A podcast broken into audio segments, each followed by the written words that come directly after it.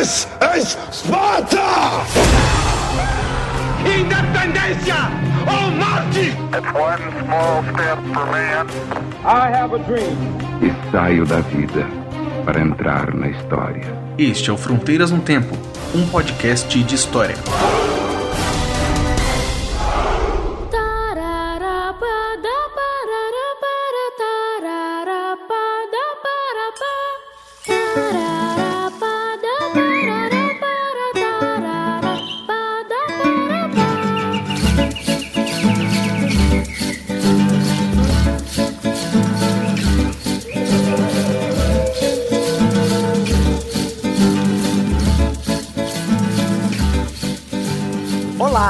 Quem fala é o CA. Oi, aqui quem fala é o Marcelo Beraba. E você está ouvindo pela 35ª vez o Fronteiras no Tempo. Pela 35ª vez, o seu podcast de história está de volta, CA. Ô, Baraba, tudo bom? Não. mas, mas beleza, vamos seguindo aí, falar de história, né, cara, que é a nossa paixão. É verdade, nada bem, nós vamos seguir, né, Beraba? Vamos que Vambora, vamos vambora, vambora. E hoje nós vamos falar sobre o que, CA? Hoje nós vamos falar sobre os indígenas na história do Brasil. Isso, esses personagens que são tão importantes e ao mesmo tempo tão esquecidos pelo até pela história mesmo, pelos brasileiros em geral. Então, nós vamos hoje discutir um pouco desse do papel que ele tem na história e de como os historiadores têm pensado, os historiadores antropólogos têm pensado os indígenas e um pouquinho também sobre a questão indígena do Brasil no geral, né? Vamos falar bastante sobre isso daí. Exato, né? Nós vamos falar de povos que até hoje tem gente que costuma chamá-los de primitivos, né? Que achavam Uhum. que era uma sociedade extremamente primitiva e que toda vez que vai se referir à questão dos indígenas se refere dessa forma. né? Isso aí é um pecado ao que a gente pode dizer em relação aos povos que viviam na América antes do contato com os europeus. Exatamente. Então, vamos lá, vamos falar deles aí. Bora lá, mas antes vamos rapidamente para os nossos recadinhos. É verdade. Vamos lá.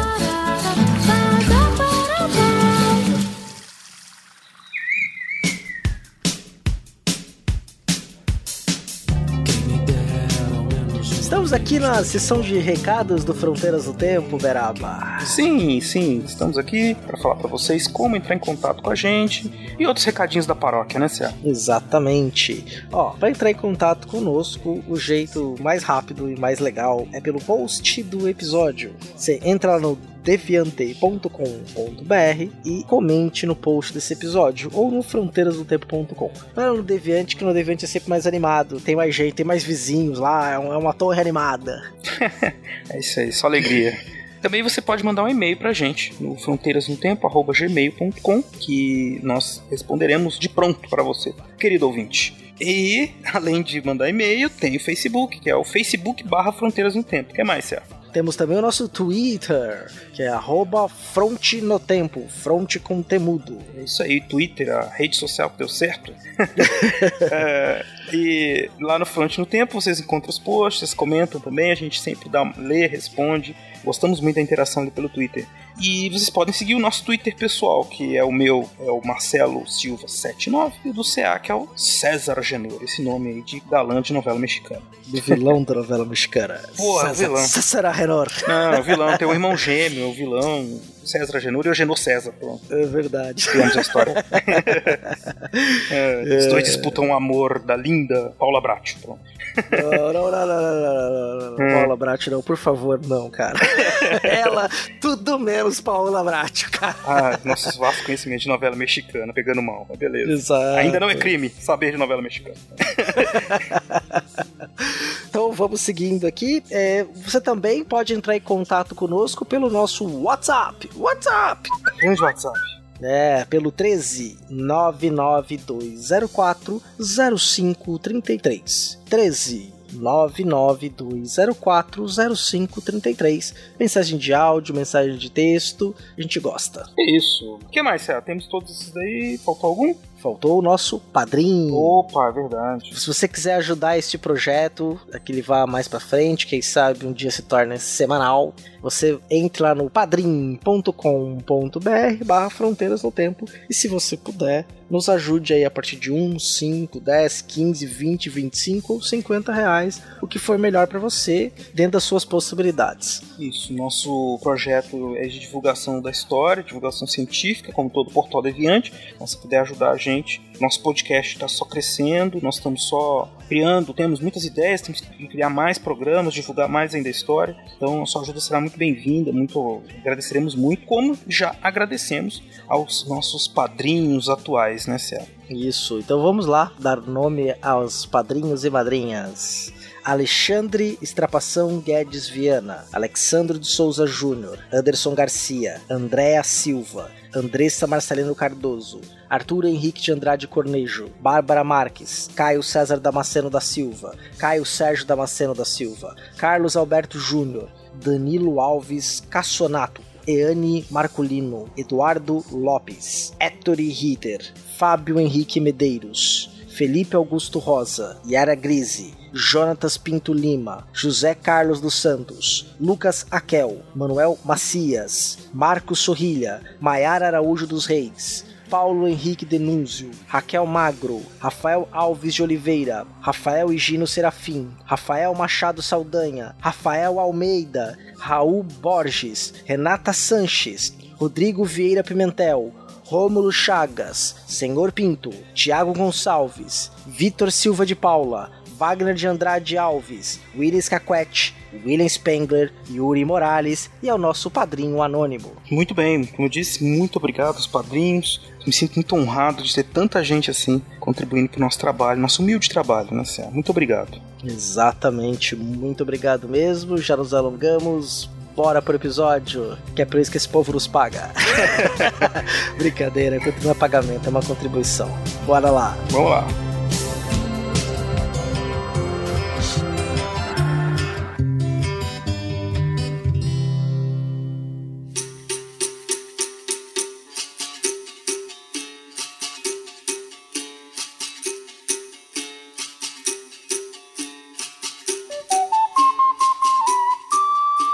Não preciso lembrar aqui que a lógica de quem domina é totalmente diferente daquela dita anteriormente. O humano ocidental cresceu para dominar a natureza como algo fora dele. Dessa forma, ele ignorou a escrita da natureza na tentativa de tornar-se dono dela. Desvalorizou as outras formas de leitura e de escrita do mundo e impôs seus próprios olhares e métodos científicos, fazendo-nos crer que sua escrita era mais perfeita que aquela infinitamente mais antiga. Estes olhares que os europeus trouxeram para cá revelaram que seus interesses estavam acima da real intenção de encontrar-se com nossos antepassados. Eles não tiveram consideração por nossos olhares e logo mostraram suas verdadeiras intenções de domínio, de riqueza fácil. Para isso, não se furtaram de querer aprisionar nossos avós, roubar-lhes os conhecimentos tradicionais e tentar tirar de dentro de nós nossa forma de escrever nossa própria história. Quiseram roubar, em muitos casos conseguiram, nossa alma, colocando em seu lugar um espírito que nunca foi nosso. E o que eles colocaram no seu lugar? Necessidades que não eram nossas, vontades que não tínhamos, desejos que não desejávamos, ódios que não sentíamos, bens que não nos pertenciam, pensamentos que não pensávamos. Foram plantando no coração de nossos antepassados um desejo de não ser.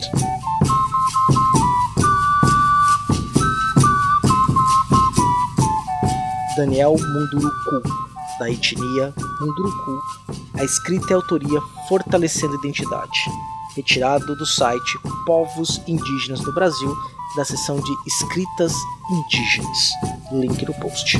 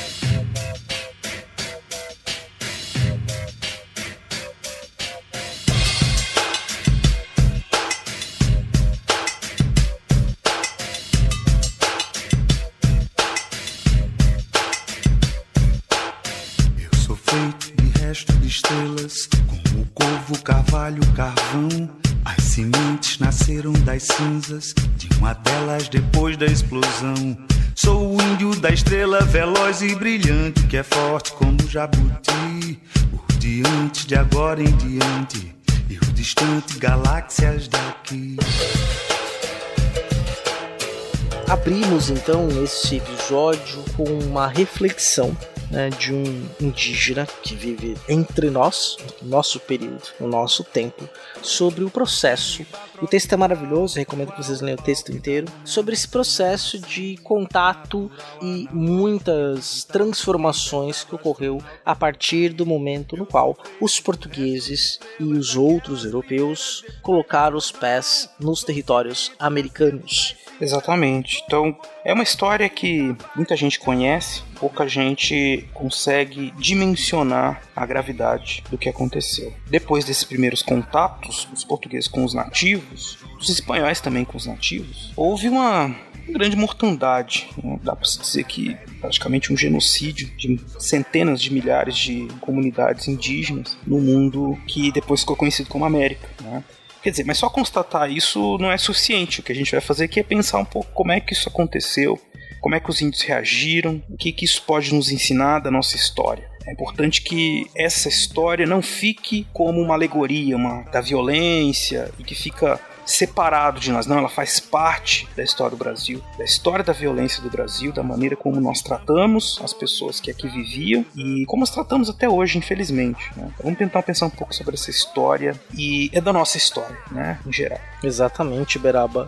E os índios, eles, na história do Brasil, os próprios historiadores, por um tempo, foram responsáveis por, digamos, um certo apagamento dos índios, né? Por mais que a gente denunciasse, colocasse essa questão, mas pouco entendíamos das estratégias, ou pouco valorizamos as estratégias dos indígenas nessa relação. Eu tenho trabalhado isso em sala, tenho, tenho questionado muitos alunos, que é a seguinte situação: os portugueses encontraram os indígenas, os indígenas encontraram os portugueses. Então houve ali, naquele momento, uma descoberta mútua, uma troca, uma relação que se estabeleceu, que é evidente que os índios saíram perdendo no fim das contas. Mas eles reagiram e eles tiveram muitas ações de resistência durante esses séculos. Exato, Brabo. E tem uma questão que é bem interessante já pra gente pensar, né? Da nossa própria relação enquanto viventes do século XXI, século XX, XXI, com essa cultura, né? Quando a gente para pra pensar, vamos pensar nessa história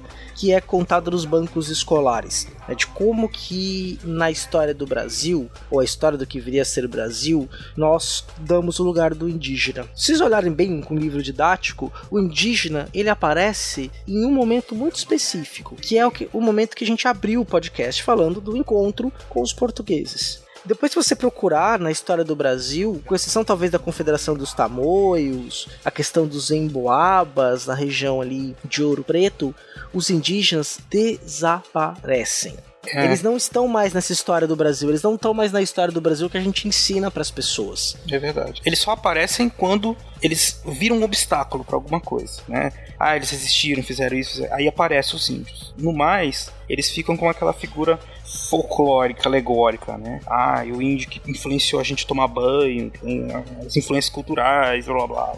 Né? E ele fica realmente numa posição bastante passiva, né, Céu? Sim. Quando não apagado. Exatamente, Beraba. Esse índio, então, ele some, né? E quando entra, por exemplo, no nosso universo escolar também, ele aparece com um cartoon do Maurício de Souza, vamos colocar assim. Que o dia do índio, quando nós estamos lá na pré-escola, na educação infantil, a gente vai lá, pinta o desenho do índio. Beraba tem filho tá nessa fase, com certeza seu filho já fez isso. Pinta lá o desenho do índio, põe a peninha na cara, pinta ali o, o rosto, normalmente com as cores verde e amarelo, né? As tintas tintas verde e amarela no rosto. Quer dizer, é isso é o índio, é celebrar o dia do índio, né? É, uhum. É, não é celebrar a diversidade cultural e a riqueza que representa, até quando a gente fala de, de índio, né, no singular, é, de certa forma, é, não olhar para esse universo que é plural, extremamente diversificado, né? Então, quando os povos indígenas são relembrados na nossa educação infantil, é só como uma simples, uma simples festinha, né, um momento de diversão.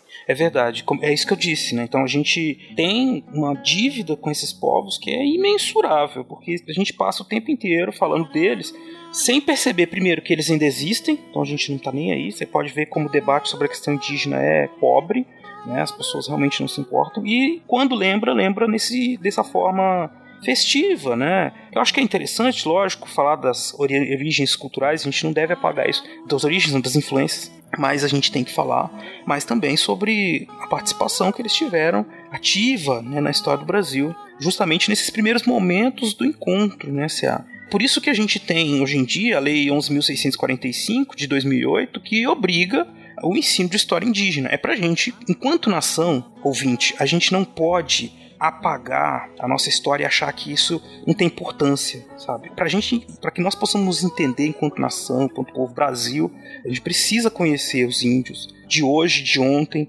e nos havermos com esse passado, né? Sem isso a gente fica sem raízes, sem entender nossas raízes. Quem somos nós? Nós somos os índios, nós somos os negros, nós somos os portugueses. Mas não uma coisa assim bonita, alegórica, carnaval, samba. Tem muita coisa que nós temos que entender aí de conflito, de resistência, de formação cultural, aculturação, sociogênese, enfim. Tá tudo aí nesse meio, a gente tem que entender, né? Na própria língua que a gente fala nesse país, tem muita influência de nomes, de significado das coisas, da Sim. nossa alimentação.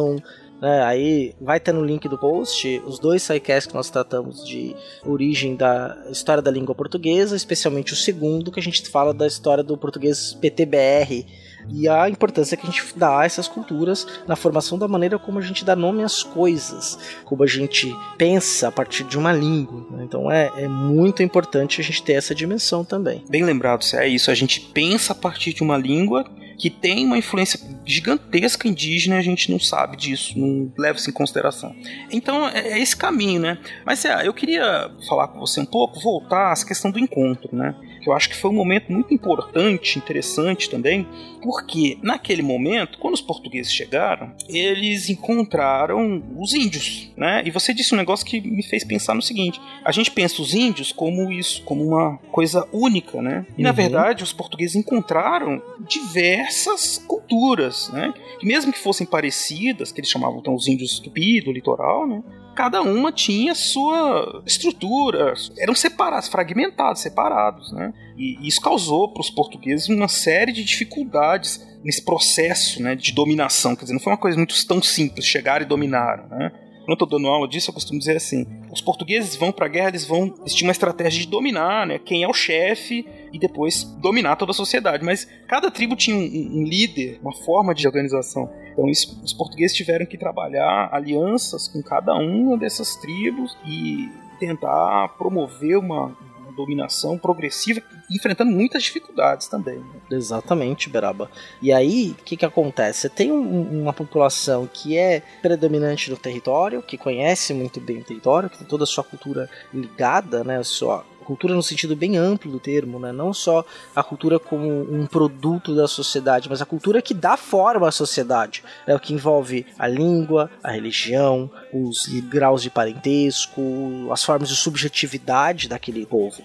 E aí, esses primeiros contatos, eles vão ter, em determinadas regiões, vão ter alianças, né, na qual ali os portugueses conseguem apoio daquela cultura local para se instalar, em outros momentos, conflitos na verdade, a maior parte dos momentos, conflitos em relação dos portugueses com os indígenas. É verdade. Esse conflito, a gente fala de guerra. E guerra, para os indígenas, ouvinte, é muito importante. A guerra, ela tem uma função ritual. A guerra faz parte da vida desses grupos que viviam aqui quando os portugueses chegavam. Então, o indivíduo crescia, ele é criado sabendo que uma das partes da vida importante dele, uma das partes importantes da vida era participar da guerra contra o inimigo uma guerra extremamente violenta, mas uma violência que tinha um sentido inclusive de alteridade, assim, de encontrar o outro, de ser seu inimigo, e aquele inimigo dá sentido para sua vida. Promover assim, uma vingança contra aquele inimigo, comer o inimigo, né, que é outra coisa que chocou muito os portugueses, que era o, os rituais de antropofagia, daqui a pouco a gente pode falar mais sobre isso. Os portugueses foram muito comidos, os índios comiam, comiam tudo. Sim. E aí, essa situação foi, lógico, os portugueses, quando perceberam toda essa questão da guerra, e, e, os europeus nessa época eles já tinham uma noção de guerra estratégica para dominação, né? uma guerra para dominação.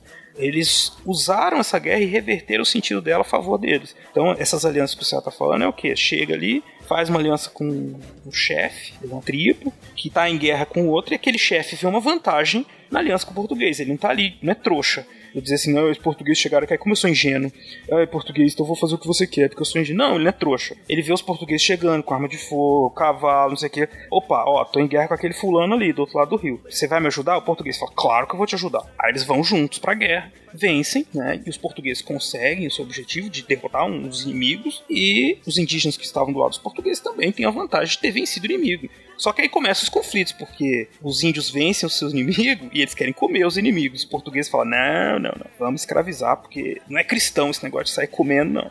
É, e causa o choque, né? Esse choque de. Esse choque de cultura inicial, né? Não é o choque de cultura do bem, vamos dizer assim, né? Porque aqui tem informação, mas é o choque de cultura.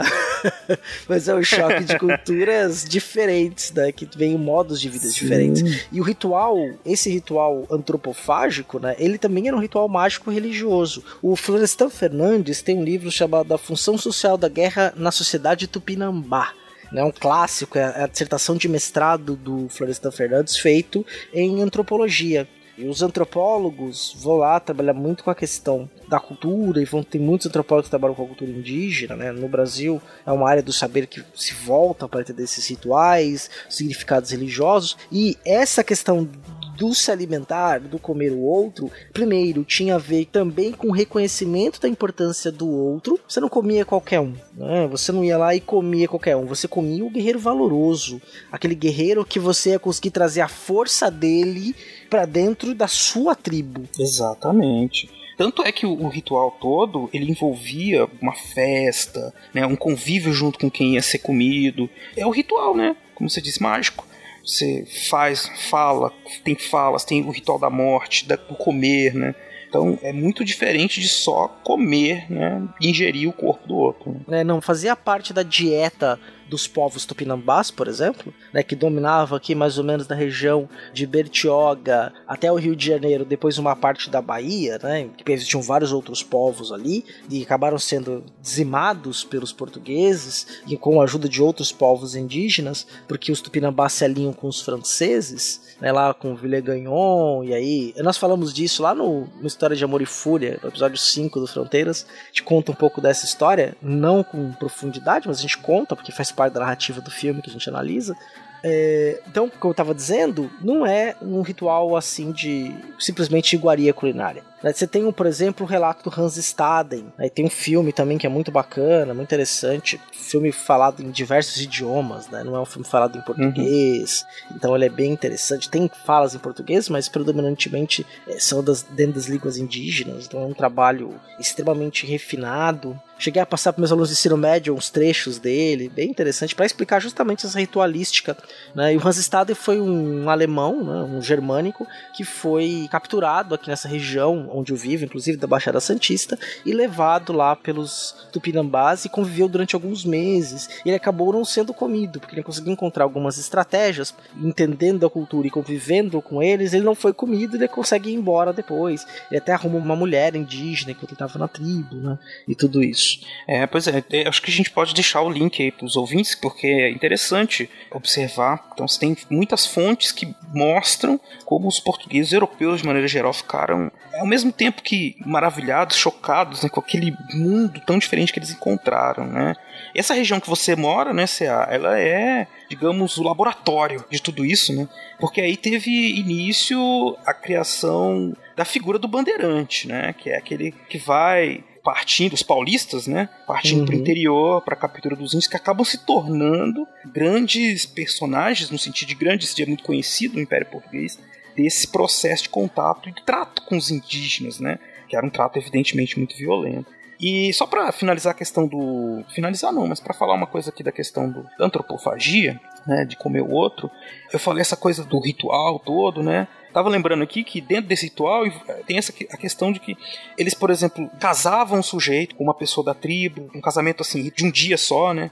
E essa mulher, inclusive, ia chorar o morto depois. Tem toda aquela coisa assim, a morte, né? Que era uma coisa bem violenta. Batia na cabeça da pessoa, na nuca, né? Até explodia, assim, sair os miolos. Uma coisa que, evidentemente, é muito chocante. E logo depois já se tirava todas as tripas, fazia uma sopa. Que as crianças iam comer e cortava, cada um saía com um pedaço. Você imagina uma cara de espanto dos portugueses ao ver tudo isso. Lembrando que os portugueses desse momento, eles são muito cristãos, né? Tem interesses econômicos de vir para a América, de colonizar esse território, que eles não chamam América ainda, né? Mas eles têm uma, uma missão evangelizadora na cabeça deles que é muito forte. Eles acreditam que isso não é uma coisa de Deus, né? Que então tem que lutar contra isso de alguma forma. E aí os jesuítas que chegam também um pouco depois vão ajudar nesse processo de aculturação. Mas estou falando de muitos assuntos aqui, ouvinte, mas a gente vai destrinchando aos poucos, calma. Só queria lembrar que é um choque, assim, a gente tem que realmente pensar que o choque, choque de cultura, né, que acontece ali é, é pesado, pesado.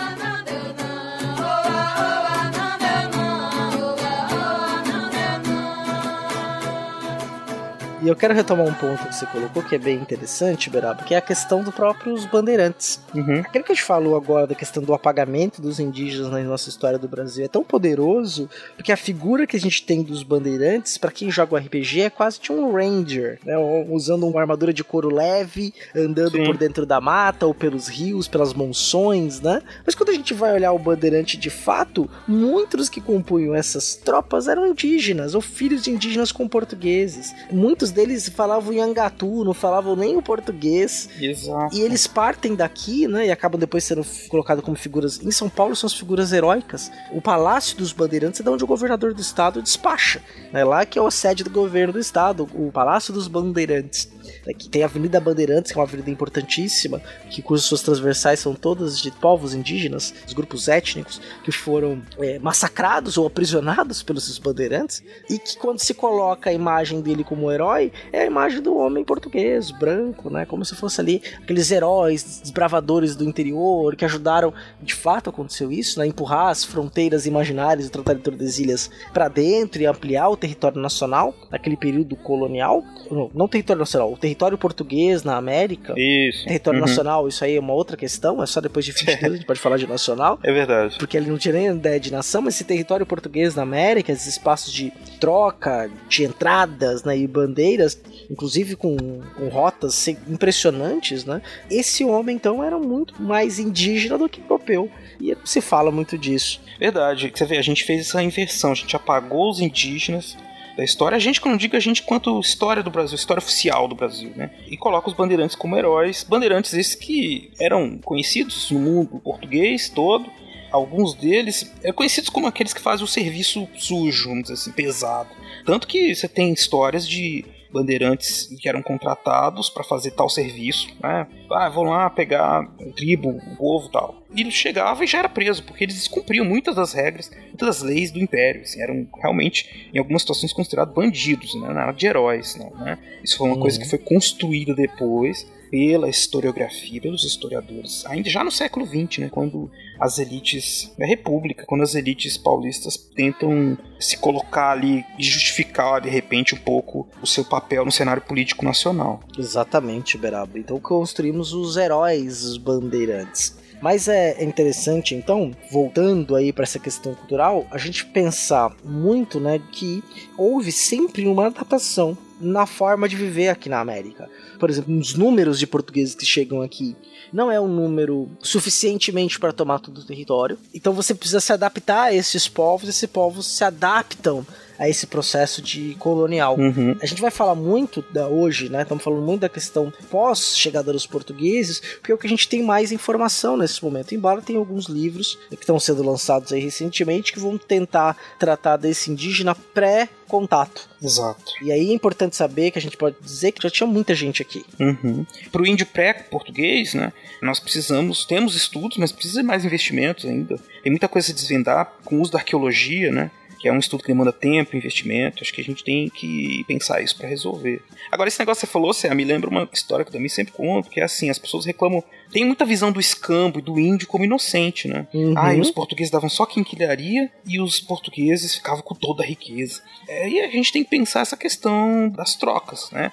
Mesmo que os portugueses acreditassem estar levando uma vantagem, quer dizer, eles davam pro índio um machado de metal. O índio achava aquilo ótimo, lógico Então ele se apropriava daquilo, só que ele dava outro sentido. Então ele pensava assim pro índio: ó, ele tá me dando isso aqui que eu vou cortar uma árvore muito mais rápido. E ele tá pedindo o quê? árvore. A árvore eu tenho um monte aqui, não vale nada. O Brasil pode levar, né? Pro índio aquilo era muito valioso, né? E aí o choque vai acontecer quando? Quando o português dá o machado para ele, fala assim: você vai cortar essa árvore aqui para mim e levar no navio. O índio vai lá feliz, corta rapidinho e para de cortar, porque o trabalho para ele é assim, é o trabalho que é necessário pro dia, né? E o português quer produzir em excedente, quer produzir mais. Outro choque, então, que aconteceu foi esse da concepção de trabalho, né? Que também é outra visão que as pessoas têm do índio, né? Que é assim, ah, os índios é muito preguiçosos, não gostam de trabalhar. Enquanto, na verdade, eles tinham o quê? Uma outra concepção de vida de trabalho que entrou em choque dos portugueses. Né? Exatamente, né? Porque assim, uma lógica do trabalho é muito diferente. Até mesmo para muitos portugueses, né?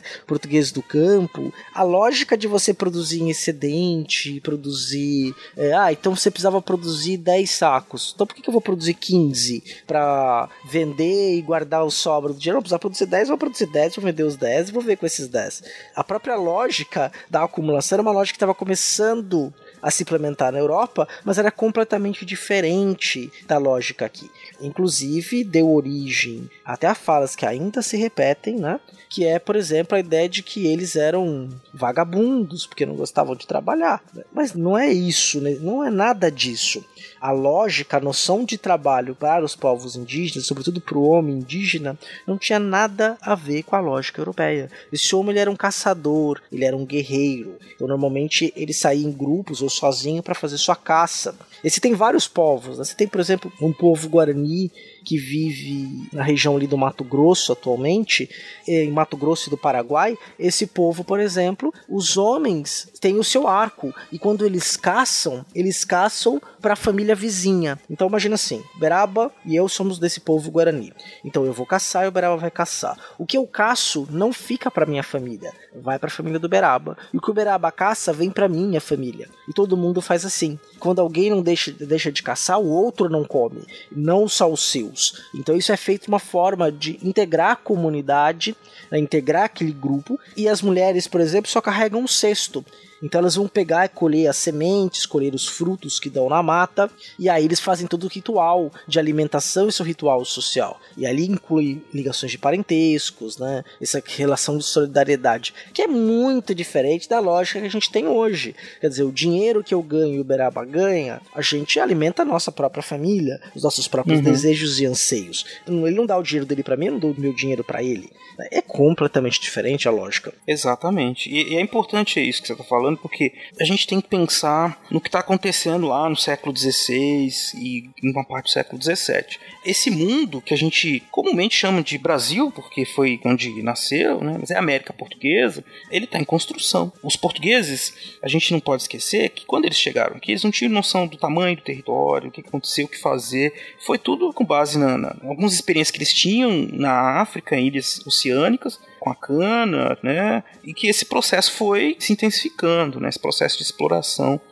Mas dizer assim que eles já tinham um projeto de criar aqui um país, uma nação, não tinha. E aí eles foram se adaptando, eles viam que como os indígenas lidavam com a terra, com as coisas, e foram se adaptando. A mesma coisa os indígenas também, que foram se adaptando ao que os portugueses. Tem gente que chama de um processo de aculturação, né? Que é você transformar a sua cultura em outra.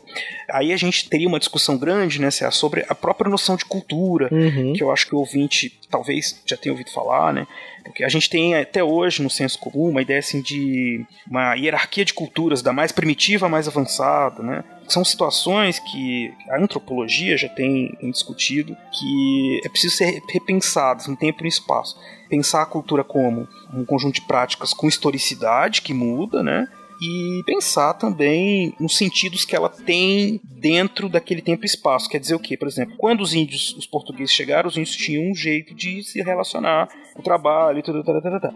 Eles vão mudar isso, mas isso não quer dizer que eles vão deixar de ser índios, né? Porque a uhum. cultura é dinâmica. É por isso que então, essa noção, quando a gente fala assim que os historiadores apagaram os índios da história, é, os cientistas sociais de maneira geral, por quê? A gente estava esperando encontrar aquele índio puro. Aí dizer assim, não, aquele índio puro morreu, não existe mais. Então o que tem agora é que não é mais índio. Enquanto a gente tem outras evidências pela língua, pelas práticas culturais, tal, que esses índios continuavam ali na história do Brasil, trabalhando, vivendo junto com os portugueses, enfim, eles estão ali, né, de alguma forma resistindo, mesmo que pareçam ter assimilado a cultura dos, dos portugueses totalmente, mas também é uma forma de resistência. Ó, vou dar um exemplo né, de um povo indígena que a gente usa muito no imaginário, né, que vira sinônimo de brasilidade, que muito provavelmente as pessoas nem sabem onde estão esses povos, né? Por exemplo, que é o tupiniquim. É, a gente Uhum, usa pois a é. palavra tupiniquim para várias coisas. Então é o futebol tupiniquim, né? A gente usa o tupiniquim como sinônimo de brasileiro, de brasilidade, né? As terras dos tupiniquins, né? Os tupiniquins, por exemplo, é um povo que vivia ali onde hoje é a Bahia e o Espírito Santo, tiveram seu primeiro contato ali na década de 60 do século XVI. Logo de início, os jesuítas fundam uma vila ali onde é o Espírito Santo hoje, e há um surto de varíola, 50% dessa população vai embora, mas você tem registros de participação destes povos durante toda a história do Brasil, no período colonial, depois no Império, no começo do século XX, ainda sobrevivendo, né? Hoje eles não falam mais a sua língua, né? Falam apenas o português. Então é, eles tinham lá sua língua própria e hoje eles não se falam mais isso, né? Mas, por exemplo, os tupiniquins que são colocados aí como símbolo, o nome é colocado como símbolo nacional, mas quase ninguém sabe onde está esse povo, seus ritos, sua cultura, mas estão aí, né? Sempre tiveram aí. E embora isso que o Beraba falou é bem interessante do o índio puro, né? Então você vê, por exemplo, um índio de iPhone, ele deixa de ser índio, ou um índio de calça jeans, ele não é mais índio porque ele está usando elementos da tecnologia e da nossa cultura, ele deixou de ser indígena. A pergunta que eu tô fazendo para você ouvinte, para você pensar, a gente não vai nem te responder agora. Quer dizer, o índio então integrado à cultura, à modernidade, ele deixa de ser índio, Beraba? Pois é, cara, isso é importantíssimo, essa noção então assim, do, do sentido, né, da cultura, do conceito de cultura, para pensar o papel que esses índios tiveram e têm ainda hoje na história do Brasil. Uhum. Isso é importante conhecer e pensar a história, pensar o presente, pensar que papel de cidadãos que nós vamos dar para essas pessoas, né? Daqui a pouco a gente fala mais sobre isso, é. No Brasil, fala tupi, até mesmo sem saber. Um garoto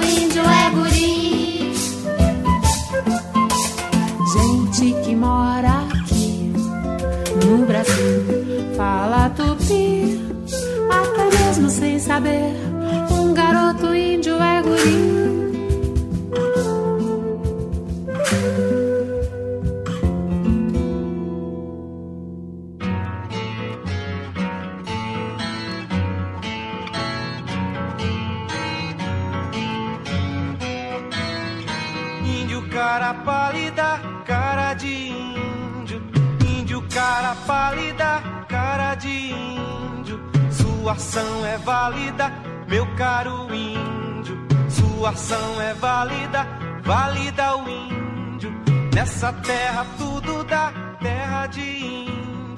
before. Voltando aqui, acho que a questão dos primeiros contatos, tem também muita história a respeito da maneira como os portugueses se integraram às sociedades nos primeiros contatos, sociedades indígenas, né? Se falava muito da questão dos degredados, né? Que chegaram aqui e se integraram e, e serviram depois como ponte para os portugueses, né? E os portugueses, a partir de 1530, mais ou menos, também começaram a se fixar mais no território da América Portuguesa e praticar essa, fazer essa, o casamento, né, com alguém da tribo que era para justamente se inserir e conseguir alguma, algum controle dessa tribo. Eles tinham problemas políticos porque o líder do grupo, da tribo, né, grupo étnico, ele não necessariamente era um líder de autoridade no sentido de mandar fazer as coisas. Ele era um líder carismático ou um líder guerreiro, depende da época, né? Sim. E aí o que, que os portugueses queriam? Vamos falar com o chefe aqui, o líder, o principal. Ah, manda todo mundo trabalhar. Isso não, não, não existia, assim, sabe? O líder mandar o índio, né? Não fazia muito sentido pros indígenas isso. Ele não era um rei, né? Não era um, um nobre. é, até se dizia, os portugueses reclamavam que os índios não tinham na língua deles nem F, nem L, nem R, né? Uhum. Nem fé, nem rei, nem lei. Nem fé, nem rei, nem lei. Isso foi um problema sério para eles. Pros portugueses, no caso, né? Pros indígenas, não, enfim. Os É. indígenas tinham outros problemas. Sim, né? Os indígenas, por exemplo, um choque cultural muito importante, todo mundo sabe, né? Que é, por exemplo, os primeiros relatos que os portugueses dizem, falando sobre os indígenas, que eles não cobriam suas vergonhas, né? Que eles andavam todos Uhum. nus, né? No clima tropical, mata bem fechada. Embora houvesse predação da mata feita pelos indígenas, né? Alguns grupos, os povos étnicos, eles exploravam ao máximo aqueles recursos naturais e depois se locomoviam para outro lugar. Né? Então havia ali também uma predação, mas não do nível que a gente tem hoje, não o suficiente para acabar com a Mata Atlântica, Sim, como sim. por exemplo acaba no século já no século XIX no Brasil. né? Em São Paulo, por exemplo, ela vai ser destruída a ferro e fogo aí para citar o livro do Warren Dean, né? O título do, do livro que é bem que a devastação da Mata Atlântica, um livro excepcional Uhum. né, do Warren Dean para ser lido, vai ter referência no post. Você havia esses grupos que se locomoviam, alguns grupos que eram mais sedentários, mas a relação deles com a questão da vestimenta, da roupa, da ideia de pecado, da sexualidade, era muito diferente daquela que os portugueses estavam trazendo da Europa. Embora, como a gente viu lá no episódio da Inquisição, a ideia da sexualidade não era tão reprimida como a gente acha que era, né? Mas comparado à lógica e ao significado do sexo naquelas sociedades, eram lógicas completamente diferentes de um para outro. É lógico, ó, só pra falar nessa questão do sexo, pros indígenas não era tabu, né, a homossexualidade. Uhum. Não era tabu a mulher escolher os seus parceiros, né? Os jesuítas ficaram chocados. Porque eles diziam que era uma sociedade sem ordem, era um- uma mulher para muitos homens, né? e os homens também com muitas mulheres, que os- isso era um símbolo de status em alguns grupos étnicos. Né?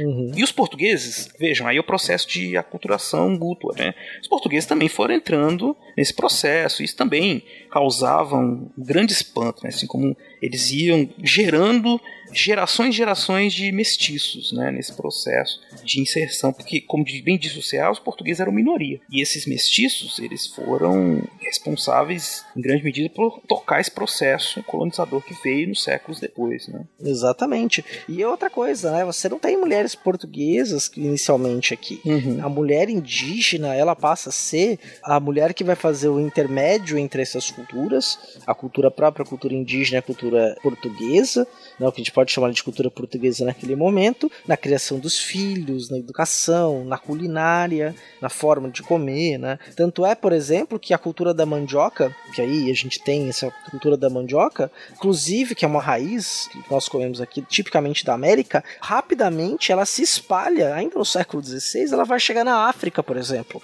para a região de Angola e outras regiões, para as ilhas no Atlântico, né, de uma troca cultural. né? Então os espanhóis vão fazer isso com a batata, com o milho, a pipoca que a gente adora é uma questão indígena dos Andes principalmente, né?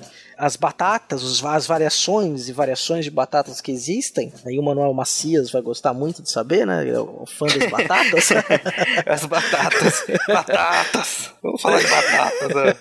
É, batata com camarão, batata com alface, batata frita, batata assada, batata sauté. Mas ó, veja, eu, eu, a gente tem que defender a mandioca, se a mandioca é nossa. É, a mandioca do Brasil. Salve a mandioca. Salve a Né, mandioca. Tem até um artigo muito interessante né, do Jaime Rodrigues, né? Chama De Farinha, Bendito Seja Deus. Estamos por agora muito bem. Uma história da mandioca em perspectiva atlântica. Que ele aborda essas questões. É. Tá num dossiê chamado é, O Protagonismo Indígena na História. Eu até, inclusive, mencionei quando, logo quando ele foi lançado num spin de notícias. Vou colocar o link dele aqui também. O dossiê inteiro da Revista Brasileira de História é sobre diversos momentos dos indígenas na história do Brasil. Por exemplo, durante o Império, em conflitos regionais, que a gente das guerras civis a gente chama de revoltas, né, regenciais, você tem participação de indígenas. Em outros momentos internos, né, e elementos próprios da cultura indígena, um olhar para a cultura indígena eh, não apenas pelo filtro europeu, mas o olhar para a cultura indígena pela própria cultura indígena. Então, recomendadíssimo aí a leitura desses textos. Maravilha, maravilha.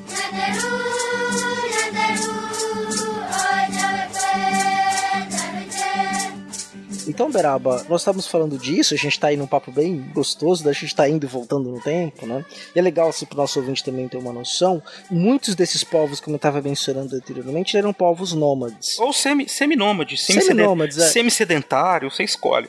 Mas eles ficavam um tempo, acabou os recursos, eles iam para outro lugar. Ou às vezes por guerra também, né? Matava muita gente, eles iam para outro lugar, tinha aquela coisa toda. Uhum. Sim, é, eles iam se locomovendo, estavam numa região e tinham povos ali que viviam de, com línguas parecidas, mas não necessariamente iguais, mas havia ali algumas possibilidades de comunicação, e não só guerra, mas também de trocas entre esses povos diferentes, casamentos, alianças, né? Os Tupinambás, por exemplo, era um povo muito grande e que você tinha vários núcleos que negociavam entre si, entravam em guerra até entre si, por sinal né, mas que Uhum. falava uma língua comum, partilhava de alguns elementos da mesma cultura. Mas um ponto interessante, por que, que eu trouxe essa questão do, do seminomadismo aqui?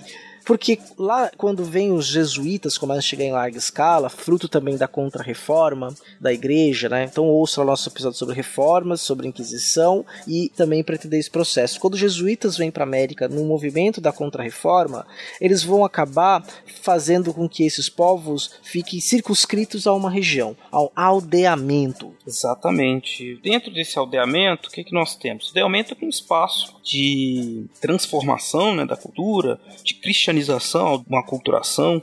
Então eles vão ser vestidos, eles vão aprender a rezar, trabalhar. Essa ação dos jesuítas no primeiro momento, ela foi muito importante para o projeto português né, de colonização, justamente porque, vejam, o processo de, de expansão ultramarina, ele é um processo que tem motivação econômica, comercial, por assim dizer, das rotas e tem a motivação religiosa, como eu disse para vocês. Os jesuítas vinham cumprir isso, né, junto com os outros cristãos portugueses que vinham colonizadores, né? E aí, quando eles colocam os índios num lugar, olha só como é bom os portugueses. Colocam os índios no lugar e eles vão aprender a rezar, vão ser amansados, né? eles vão se tornar uma mão de obra disponível, não, não disponível para os portugueses. Mas que não foi simplesmente explorada assim, porque os portugueses se ressentiam muito que os jesuítas se intrometiam, né? Então eles cobravam, eles aqui gerenciavam o trabalho dos indígenas, né? Muitas vezes cobrando mais do que os indígenas cobrariam. Então eles acham que eles começam a ter um, um atrito, assim, os jesuítas e os portugueses, um atrito que inclusive vai durar até o século XVIII, né? Quando eles são expulsos oficialmente da colônia. Em 1754 pelo Marquês de Pombal. Exatamente. Mas que então, mas esse projeto, né, de essa ideia de aculturar, de criar um, um espaço para cristianização, ele enfrentou muitos percalços porque os indígenas também resistiam. Tem muitos problemas que fizeram com que o projeto não desse tão certo assim. A resistência, conflito com os colonos, os indígenas também não ficaram assim muito satisfeitos, lógico. Eles ficavam ali, vejam, chegava alguém e dizia assim, olha, Jesus, Cristo e tal, a pessoa, né, aceitava, né, em alguma medida aquilo. Mas eles também resistiam porque eles queriam continuar a sua vida, que era normal para eles, entre aspas, a bigamia e tudo mais, os jesuítas proibiram.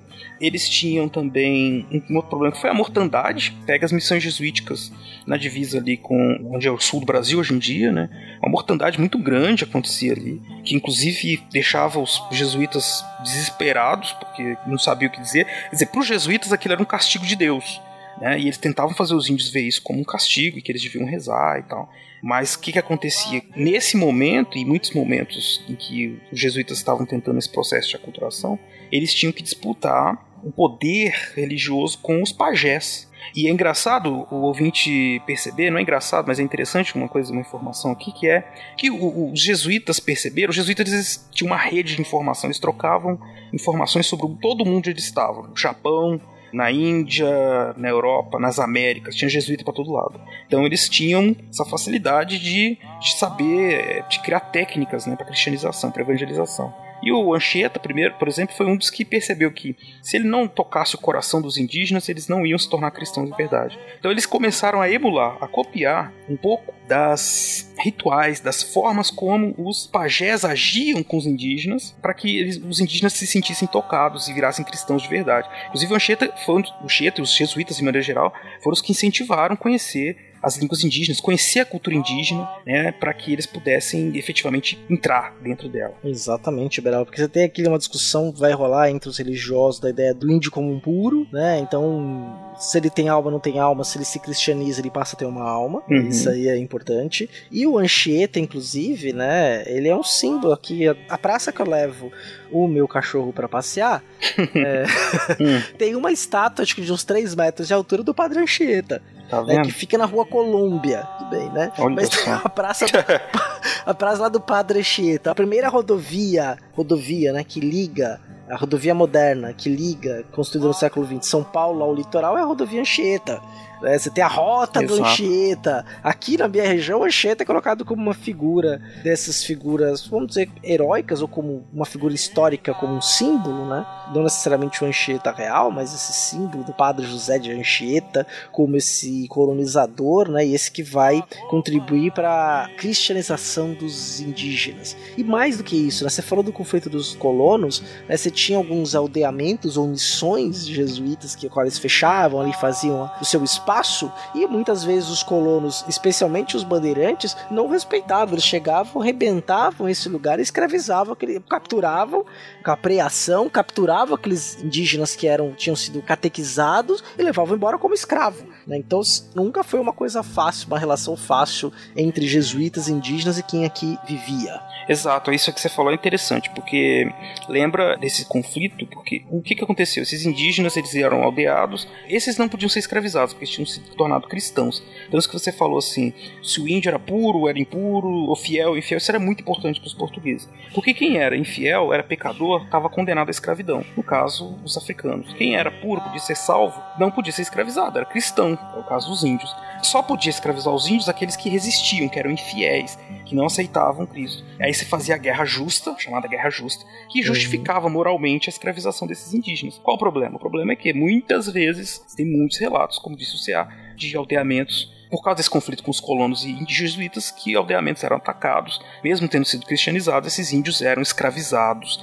E aí isso remete à questão da escravização, né? Porque a gente fala muito de escravidão no Brasil, e a gente pensa nos escravos africanos, que evidentemente foram a maioria absoluta, mas os indígenas têm um papel, eles foram escravizados por muito tempo também. E não foram substituídos só porque não sabiam trabalhar. Tem muitos motivos para explicar o que, que isso aconteceu. É, Fora o principal comércio, né? O principal comércio do período colonial, que era o tráfico negreiro. Tem Exato. episódio sobre isso aí no link do post que nós já fizemos também. É isso, nós já falamos bastante sobre isso nesse episódio. aí.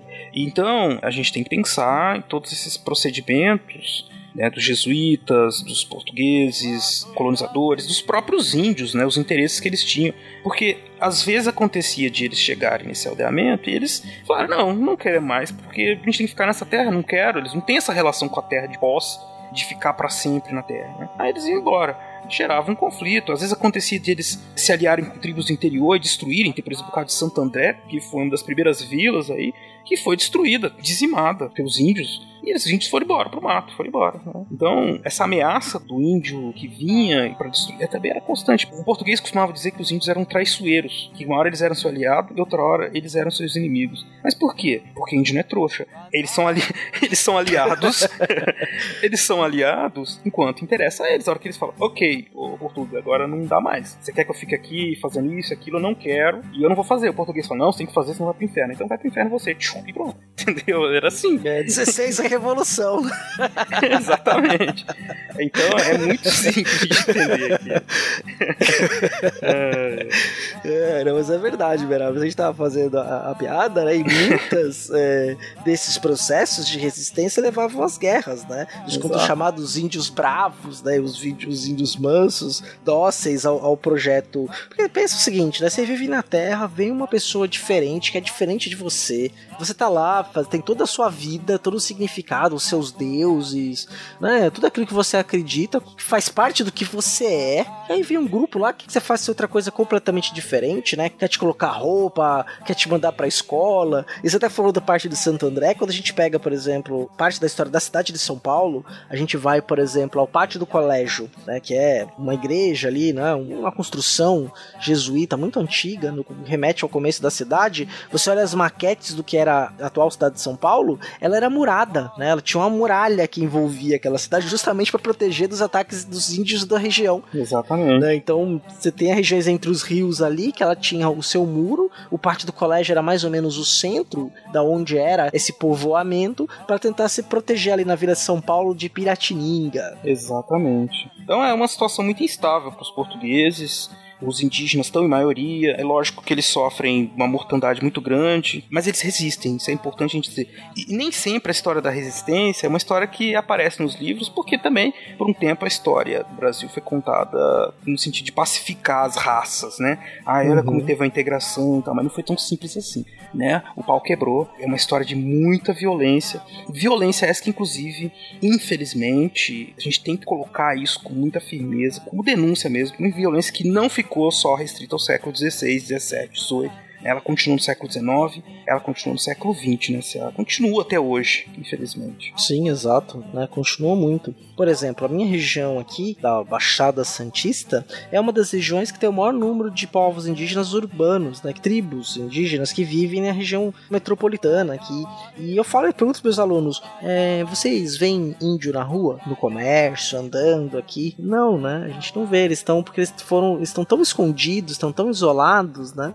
Que a gente acaba não os integrando, né? Ou mesmo é, a presença deles é invisível. Verdade, eles foram tornados invisíveis pela história. Nós tivemos uma certa aproximação, pelo menos um, nós nos tocamos que eles existem na Constituição de 88, então tá garantido que a gente tem que pensar e integrar e, enfim, promover o desenvolvimento social e econômico desses povos remanescentes, mas é isso, eles são invisíveis no debate, são invisíveis de maneira geral. Mesmo aí, você tá na, em São Paulo, né? Você tem tribos dentro uhum. da cidade de São Paulo, tem uma reserva. Jaguaré, né? Isso. Então, quer dizer, e aí? O que, que essas pessoas fazem? Então, elas são colocadas como obstáculo, infelizmente. Né? A gente trata muito mal essas pessoas. E, como eu disse, a gente denuncia o genocídio e o problema que foi todo lá no século XVI, XVII. Até o século. Eh, massacre indígena, a gente pode falar do século XIX, século XX. Né? Durante todo o nosso período histórico, a gente considera a história do Brasil, de 1500 até 2018, massacres indígenas aconteceram e acontecem. É verdade, e, e, infelizmente. Então, vejam, assim, toda vez que a fronteira agrícola foi se expandindo, se encontrava as tribos indígenas, elas eram expulsas dos jeitos mais grotescos possíveis no século XX. A gente está falando não é de, de lugar distante, é o oeste do Mato Grosso, o norte do Mato Grosso do Sul, Amazonas e sul do Amazonas, é, mesmo oeste do Paraná, algumas regiões. Ainda no século XX você tinha tribos indígenas, quilombolas, que ocupavam terras que hoje em dia são terras do agronegócio. Tem as políticas indigenistas, que é outra história, né, Céu? Uhum. Na colônia, no Império, na República, você tem as políticas indigenistas, que é o que fazer com os índios. E no século XX a gente tem o serviço de proteção do índio, né? Que de proteção ao índio não tinha nada. E é importante a gente fazer a divulgação aqui no documento, certo? Nosso ouvinte, que é o relatório Figueiredo. Exatamente. Nós tínhamos mencionado esse relatório Figueiredo, inclusive, no terceiro episódio da trilogia sobre a ditadura civil militar. A gente ah, menciona é esse relatório Figueiredo, a gente vai retomar ele aqui agora, porque é importante que seja retomado. Exato. Então, você vai ouvir lá, você já ouviu nosso episódio. Então, é importante lembrar, porque nele estão narrados todos esses processos de genocídio indígena, torturas, é, suplícios os mais absurdos, né? Venda de crianças para servir, sabe, a escravo sexual, coisas assim, mutilações, estupros, assassinatos, de todos os jeitos, né? É um relatório que está disponível na internet, que ainda carece de muito mais estudos de divulgação, justamente para que a gente possa se sensibilizar com essa questão e começar a pensar numa solução.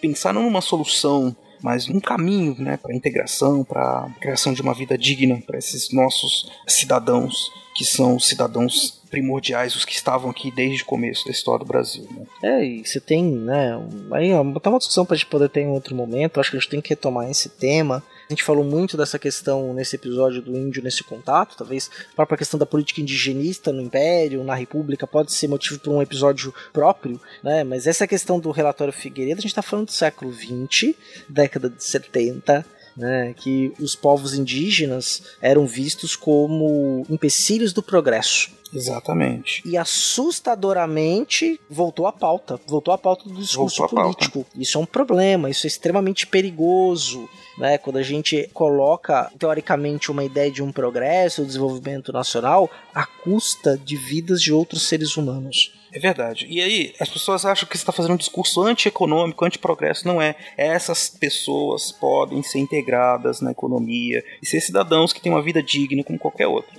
Existem possibilidades, não é só retirar e plantar soja e botar boi lá.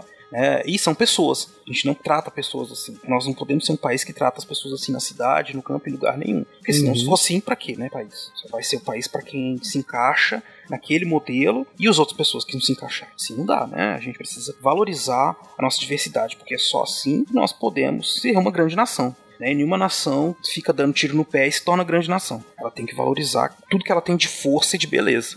Né? Isso é ser brasileiro, não é botar uma camisa amarela na rua e ficar gritando que é isso, que é aquilo. Né? É preciso pensar o Brasil como um todo, e todos nós somos brasileiros. Não é só quem veste camisa amarela, nem vermelha, nem azul, nem cor nenhuma. Uhum, sim, eu acho que todo mundo é brasileiro na sua diversidade. E a, e a diferença que é importante. Sim, exatamente. Esse é o grande ponto, Beraba. E quando a gente vai pensar então nesses povos indígenas que estão invisíveis, né, estão escondidos, né? Você tem, por exemplo, um povo Buruborá que vive em Rondônia, por exemplo, tem 243 membros pelo censo de 2014, né? Quer dizer, 243 membros de um povo que tem uma língua própria, inclusive a língua chama Puruborá, que teve seu primeiro contato só no século XX, que era um povo que vivia lá, inclusive o território de Roraima, né? Nem era ainda um estado e que tinha uma população muito maior que hoje tem apenas 243 membros deste povo. Né? É uma minoria que essa cultura nós vamos fazer o quê? Exterminá-los? Quer dizer, nós vamos cometer crime contra a humanidade, crime contra um povo específico, né? nós somos muito melhores do que isso, não é? Nós estamos no século 20, 21, na verdade, né? Nós somos melhores do que isso. Nós temos que ser melhores que isso. Exatamente, né? Exatamente como a civilidade ela tem que predominar. É, a gente tem uma Uhum. Constituição aí que é uma Constituição extremamente. completou 30 anos recentemente, a Constituição de 88. Balzaciano. É, Balzaciana, a Constituição do, em outubro, né? Ela completa 30 anos, que terminaram os trabalhos da Assembleia Constituinte, que foi estabelecida em 85, termina em 88. Da Constituição Cidadã, Isso. E tá lá, né? Eu respeito essa diversidade, ela tem que ser levada em conta para que a gente possa avançar enquanto nação, enquanto povo, né? Destruir, a gente já tentou destruir essas pessoas, vem tentando destruir há séculos, né? Tentando apagá-las da história. A gente não vai conseguir, a gente não vai avançar enquanto a gente não observá-las, entendê-las e nós percebermos nela. Nós estamos ali, nós estamos atirando no nosso próprio pé e destruindo nosso futuro. Não é só um bando de gente que tá ali que não interessa para você, ouvinte. Sim, são brasileiros como você. Cuidar de todos os brasileiros é importante para que o Brasil seja de fato uma grande nação. Enfim, mas que seja uma nação justa. Não estou falando da gente ser a nação mais poderosa do mundo, não. Mas de ser uma nação justa, uma nação boa para todos, que trate bem o seu povo. e isso que é importante de ter em vista, eles são indígenas brasileiros. Exatamente. Eles se denominam como um nome próprio, tem uma língua própria que é rica, né? Cada língua que morre é um universo que a gente perde. Ah, nem fala que eu lembro do- dos registros de línguas indígenas que estavam no museu e que se perderam para sempre, cara. É verdade, né? Isso foi uma coisa assim que. Inclusive, tem povos indígenas que não existem mais, não tem mais nenhum falante daquela Uhum. língua, né? Como aconteceu, por exemplo, com os tupiniquins, que perderam esse elemento da sua cultura, né? E agora não tem mais como recuperar, né? Tá- Meu olho até encheu de lágrima aqui agora, pensando nesse registro do passado que nós perdemos. Nós matamos eles fisicamente, matamos culturalmente e queremos continuar matando.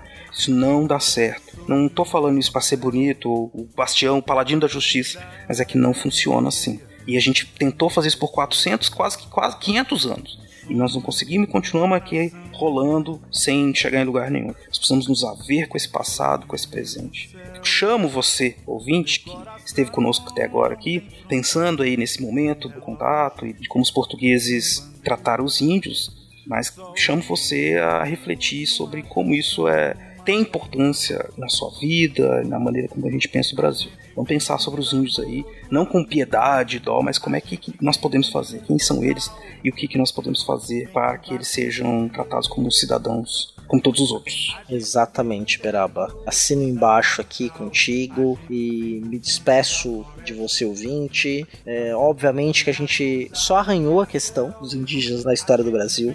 Nós voltaremos ao tema, vamos tratar aí especificamente até de alguns eventos. Né? A gente pode falar ali da, até ter um episódio específico, talvez sobre os bandeirantes e mostrar esse outro lado, né? Ou falar de povos mais específicos, né? Então fica aí as leituras recomendadas, o site Povos Indígenas do Brasil recomendo, tem livros lá para serem baixados, informação sobre cada povo. Quando você abre, ele tem uma nuvem de tags, por exemplo, que tem nomes de povos: Assurini do Xingu, Assurini do Tocantins, Aueti, Avaca Noeiro, Bororo, Canela, Chiquitano, Desana, Unicuim, Inicarajá, Jamamadi, até o povo Juma, né, que vive no Amazonas. É riquíssima a cultura indígena, com seus jogos, com as suas brincadeiras, né? Até no especial do Dia das Crianças do SciCast, eu respondi a pergunta da Isabela falando sobre as, como é que os indígenas se divertiam. Né? Então você tem jogos ali, jogos internos, disputa entre as tribos, jogos com disco, com arco, com flecha, brincadeiras de criança. Né? São pessoas que estão. São pessoas, gente. Então é isso. Beraba, obrigado aí por mais um episódio. Se, ah, eu que agradeço, cara. Agradeço o ouvinte por ter ficado com a gente até agora aqui. Um abraço. Espero que a gente possa conversar mais sobre esse tema no futuro. Um abraço para vocês todos aí. Um abraço. Ah, não desliga não, nós vamos pros e-mails depois que eu recordar a dizer.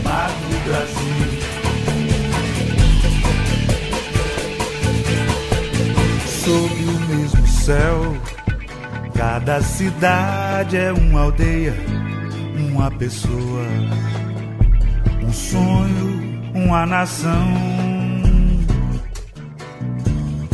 O mesmo céu, meu coração não tem fronteiras, nem relógio, nem bandeira, só o ritmo de uma canção maior. A gente vem do tambor índio, a gente vem de Portugal, vem do batuque negro, a gente vem do interior da capital, a gente vem do fundo da floresta, da selva urbana dos arranha-céus, a gente vem do pampa, do cerrado, vem da megalópole, vem do Pantanal, a gente vem de trem, vem de galope, de navio, de avião, motocicleta. A gente vem a nado, a gente vem do samba, do forró. A gente veio do futuro conhecer nosso passado. Brasil, com quantos Brasis se faz um Brasil?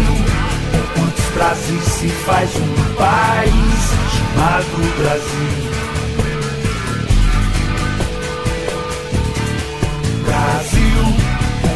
Brasis se faz um Brasil?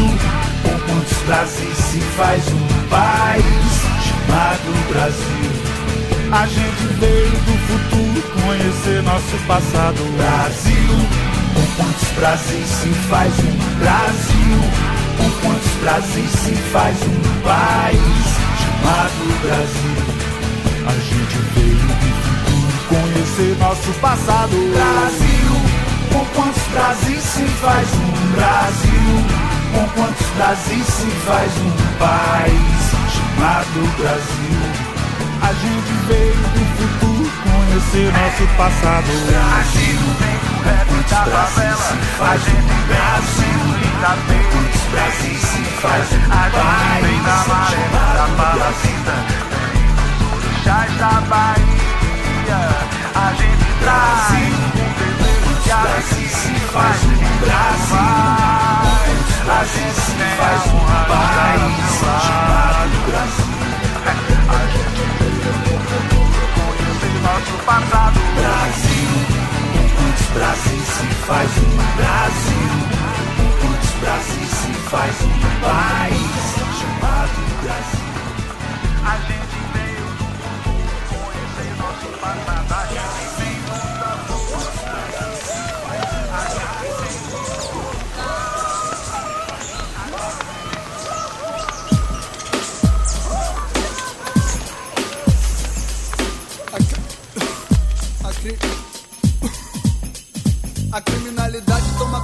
Temos a sessão de leitura de e-mails, recados, twitters. E coisas afins. da internet. Coisas afins. Das internet da vida. Das internet. Eu ia fazer uma alegoria com a questão indígena, né? Mas. E cachimbo da paz. Opa! e aí sim, estamos precisando, hein? Estamos precisando, cara. Acho que nunca precisamos tanto de um ritual de harmonia, não é? De Sim. mais tolerância do que nós estamos vivendo nesse momento. Exato, muito cachimbo e muita paz. Exato. E hoje que nós estamos gravando este, essa leitura de e-mails no dia do podcast no Brasil. Maravilha, cara. Felicidades a todos nós que podemos falar aí de vários assuntos pro mundo inteiro. É, que ainda podemos falar de vários assuntos no mundo inteiro. Vamos lá, cara. Não, podemos, podemos. Vamos, vamos seguir, seguir na luta. Seguir na luta, claro. Vamos lá. O que, que nós temos de e-mail hoje aí, senhor CA? Olha, nós recebemos um e-mail bem interessante do Osmar Félix. E aí eu vou tomar a liberdade de ler o e-mail aqui, Beraba. Manda ver. Há mais de um ano que conheci o site do podcast Deviante. E vocês sempre me acompanham. Quer seja na- eu na Suécia, Alemanha, França ou mesmo nas praias ensolaradas do Rio de Janeiro. Deviante é vida. Cada relato é uma viagem ao passado, comentado sob a ótica de profissionais tão sérios e competentes. Os podcasts são um brinde ao saber. Apreciei muito o último trabalho sobre a República Velha, período que me é tão caro, e foi muito bem exposto. Aproveitando o ensejo, vocês bem que poderiam fazer um podcast sobre a Belle Époque. Todas as invenções da época, o homem acreditando que só aquele progresso lhe levaria ao sucesso, os delírios imperialistas. Não posso evitar de também comentar sobre o antigo, mas sempre atual trabalho sobre raça e racismo no Brasil. É indecente, indigno e alcança os patamares da ausência de caráter de pessoas que ousam afirmar que não temos nenhum resgate ou obrigação histórica para com os nossos afrodescendentes. Que eu saiba, banqueiro não imigra. E não foram os mais afortunados que decidiram entrar na aventura de um navio para aportar no Brasil no fim do século XIX e início do XX. Por escassez de terras e empregos em seus países de origem, resolveram continuar suas vidas em outro continente, patrocinados pelas doutrinas raciais que afirmavam ter o homem branco, o fardo e a responsabilidade civilizatória no mundo. E se o fizeram, fizeram de livre-arbítrio, não foram acorrentados para tanto. Gostaria muito de poder questionar as cotas que eles tiveram no sul do Brasil, na cidade de Nova Friburgo, Santa Bárbara do Oeste em São Paulo, entre outros dos estados do sul e sudeste. Ao branco a terra, ao negro a porta de entrada ao lado e o elevador de serviço. Ao branco a boa escola, universidade e carreira. Ao negro as senzalas das favelas, a cozinha, a construção civil. Ao branco a representação no Congresso, nos parlamentos, no Senado, na presidência. Ao negro, quando muito, a transformação do capital do mato em pequenos policiais. Ao branco, as quadras esportivas com ar-condicionado para a prática do vôlei e do basquete. Ao negro, a rua para o jogo de uma pelada. Ao branco, todo o judiciário. Ao negro, as prisões. Quantos médicos, dentistas, professores universitários, juízes, empresários, promotores públicos, delegados, arquitetos e cientistas são negros? Quantas empregadas domésticas, pedreiros, mendigos, presos e garis são brancos? Essa dívida histórica tem que começar a ser trabalhada pelos homens, porque ao contrário, será a própria história que cobrará. A superlotação, todo mês alguns presos têm que ser executados e o índio dessa vez Olha, não poderia, assim embaixo, não poderia concordar mais. Você foi brilhante nas suas colocações, muito mais do que. Eu ia dizer que ficou muito claro, mas eu posso dizer que ficou muito escuro também. ficou muito evidente que há diferenças, né? E que a gente não pode falar em igualdade sem reconhecer que existem essas diferenças e sem tratar essas diferenças. E falar do problema, as pessoas têm que entender seguinte: falar do problema não significa criar o problema. Tá? Significa tentar entender para solucionar. Não adianta a gente fingir que nós não temos o problema racial no Brasil se ele está aí na nossa cara há muito tempo. Tá? Então vamos tentar, aproveitando aí a reflexão do Osmar Félix, é, pensar mais sobre isso e entender o nosso passado e pensar que tipo de futuro que nós queremos ter se vamos continuar reproduzindo isso, né? Exatamente, Beraba. Concordo aí. né? Ninguém melhor do que você para responder essa questão entre nós dois aqui. né? Então eu acho que concordo com o que o Beraba falou. A sua sugestão, Osmar, sobre o, o a Belle Époque, a era vitoriana, a gente está pensando em algo aí com um convidado bem especial. Exatamente. Muito obrigado, viu, Osmar? Muito, eu fiquei muito feliz de ler sua mensagem.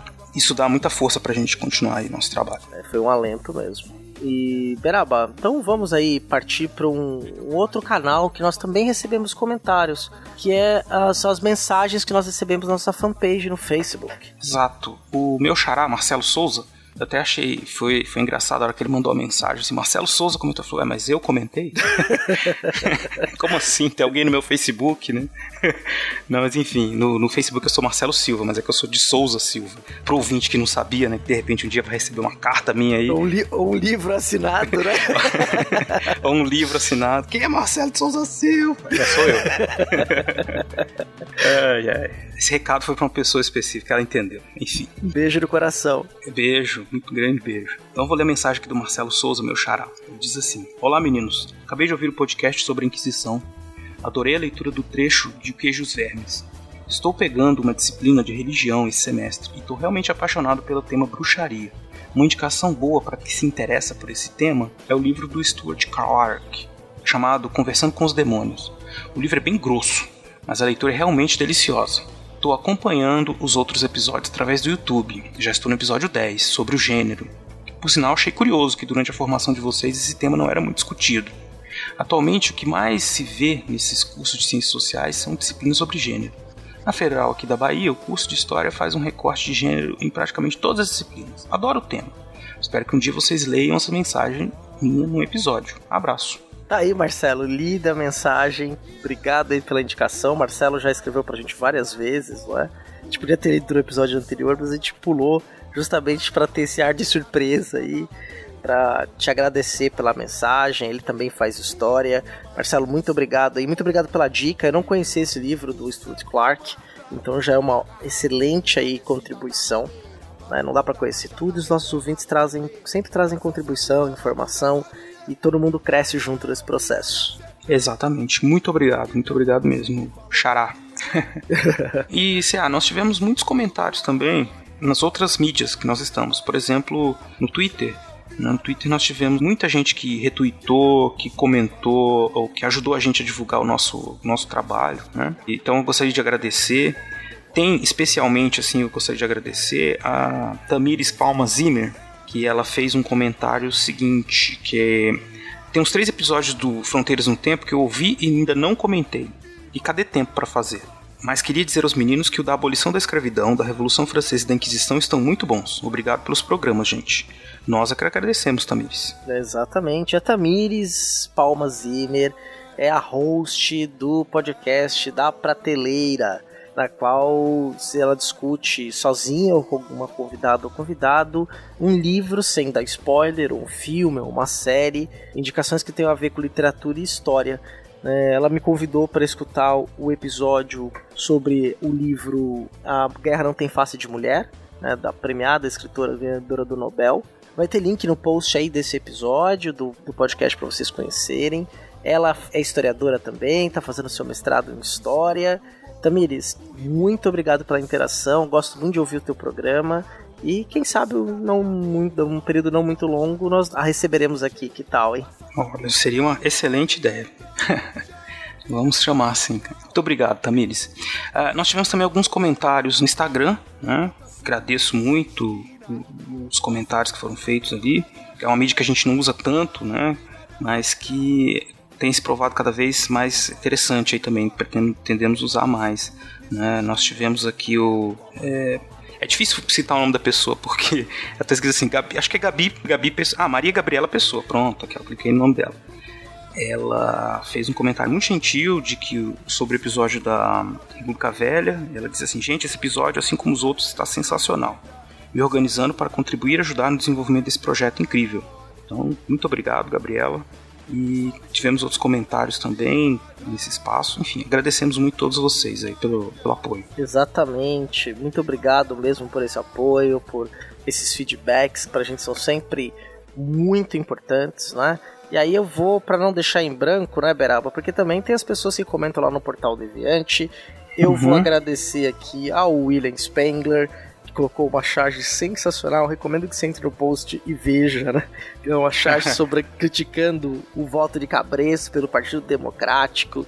É bem interessante. Ao Darley Santos, que sempre comenta, a gente interagiu. Ao Thiago Gonçalves, que agora é nosso padrinho. Então, muito obrigado a vocês aí que também comentaram no Portal Deviante. Todos eles já foram respondidos. Né? Então, se quiser interagir com a gente, comentar algo direto, vai lá no Portal Deviante, no Fronteiras no Tempo, também comenta. É, nós agradecemos aqui, a gente responde diretamente no site. E para nós é um pagamento sem tamanho, né? Ter esse tipo de retorno. Exatamente. Muito obrigado a todos vocês que interagem com a gente e que estão aí apoiando nosso trabalho. Então, Beraba, vamos pro Recordar a Viver do William Spengler? Vamos lá então.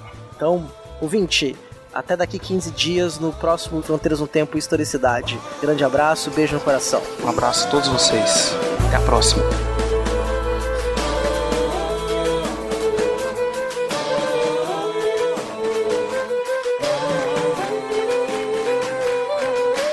Cor da pele, cor da pele, cor da pele, cor da pele, cor da pele, sempre, cor da pele, sempre, cor da pele, sempre, cor da pele, sempre, cor da pele, a nossa cor da, a nossa cor da, a nossa cor, todo mundo é igual, brother.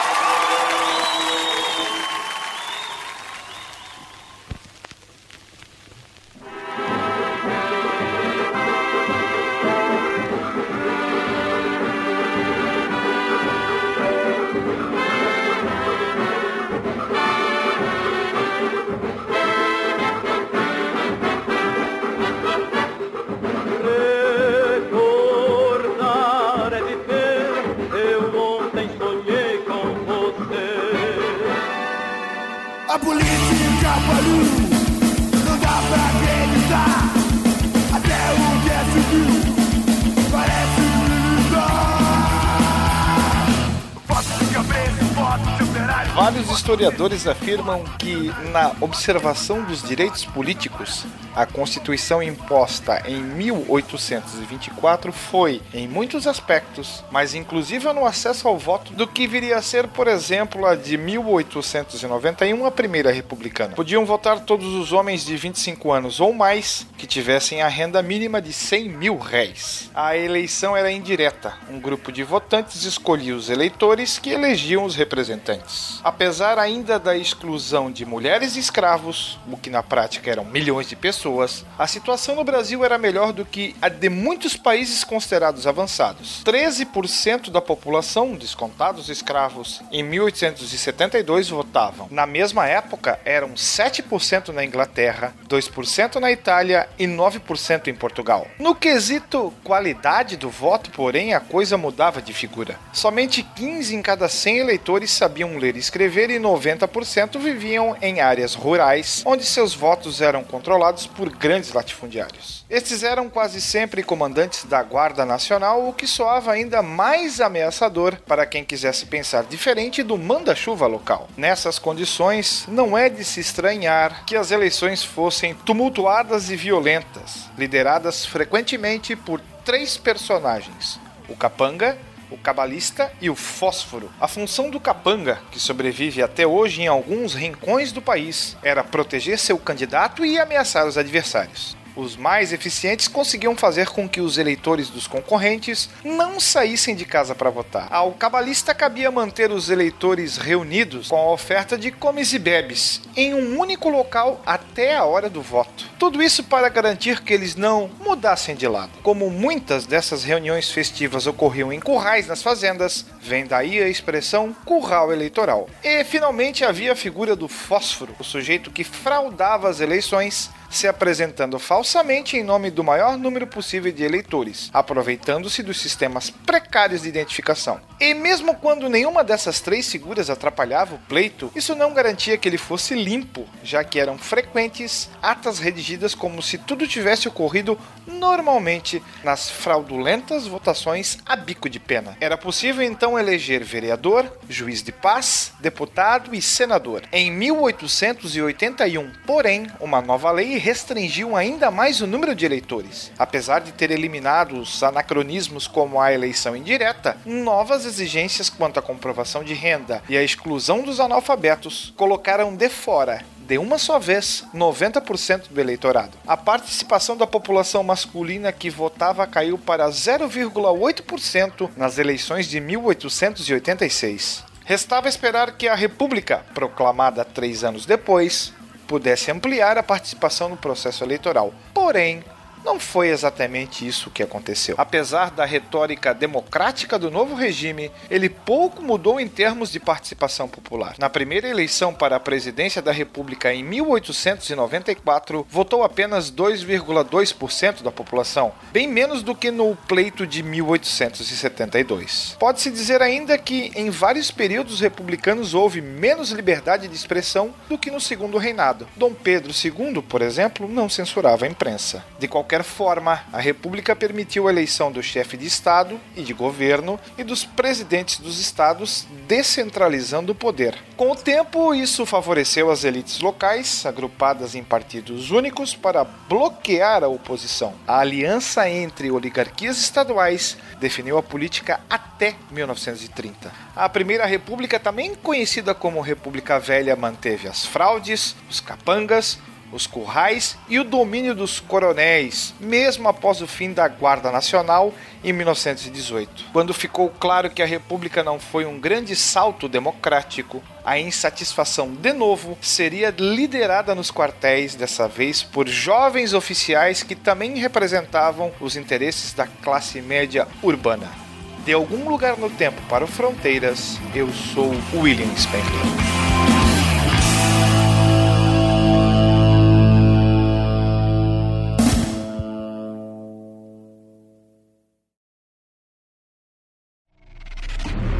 Programa foi editado por Talkincast, edições e produções de podcast.